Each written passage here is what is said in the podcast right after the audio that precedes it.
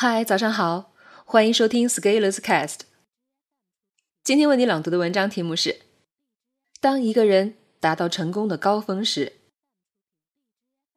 我们经常会在网络上向一些牛人学习，我们会认为这些牛人的学习能力很强。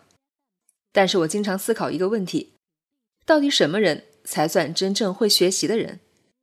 一个总是在教人如何学习的人，算最会学习的人吗？未必，他可能是最大胆、最敢教，但是未必是最会学习的人。最会学习的人应该要有学习成果，这个学习成果不应该只是我教会了谁，而应该是先教会了自己。如果教会了自己，那应该要取得一些成就。那什么样的人取得了成就呢？谁来认可这些成就呢？是知识 IP 吗？我觉得算不上。知识 IP 更多是蹭到了时代的浪潮，然后正好赚了点钱，沉浸在知识变现的世界里。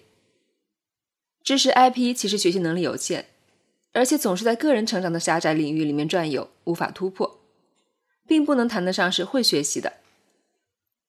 会学习的人应该是能够按需学习、按需要突破的人。谁是中国最会学习的人？我想了半天，最后发现，答案是院士。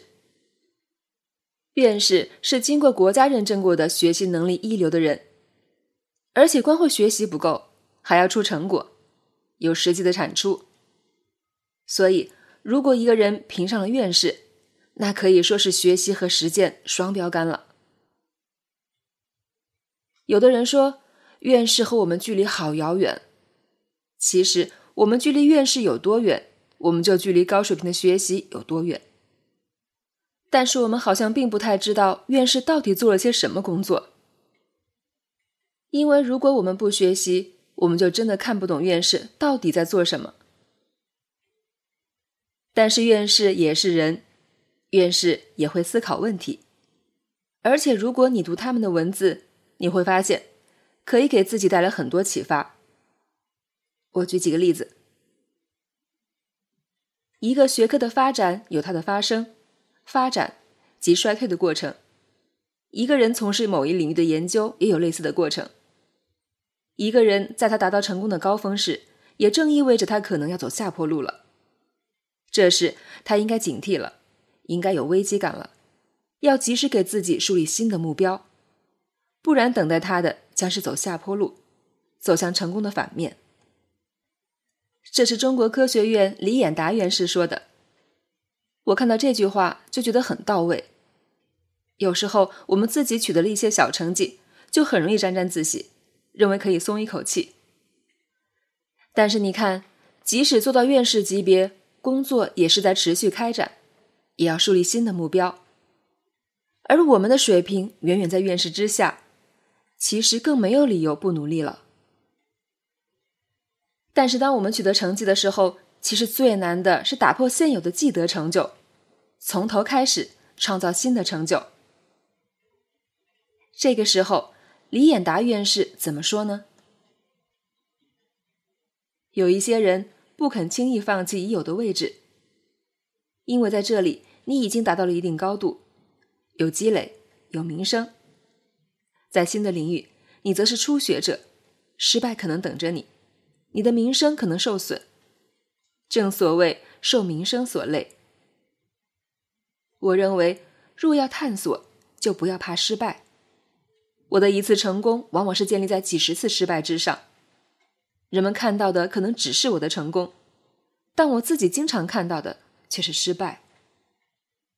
我不怕承认失败，在我提出一些新想法时，也常常遭到一些人的反对、讥讽。甚至有时是尖刻的批评，这些我都不放在心上，甚至一笑了之。读到这些文字的时候，我很感慨。其实我们不用害怕失败和嘲笑。你看，连院士都会有人嘲笑，院士也是经历很多次失败才能换来成功。这样真实的阐述告诉我们的就是真相，不要在意这些。你看这些文字，然后你再对比一下知识付费的宣传文案，月入十万，快速学习，真的挺有意思。你要有本事给我学一个院士出来看看。以上的文字是我在读《清华名师谈治学育人》一书时看到的。这本书是我在二零一零年清华百年校庆一周年倒计时的仪式上作为志愿者获得的礼物。但是很遗憾的是，我直到快十年后才有机会静下心来看这些文字。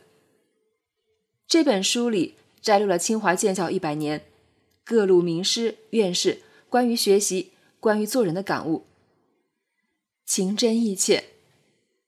毕竟他们写这些文字的时候，脑子里没有想要转化我们变成付费用户。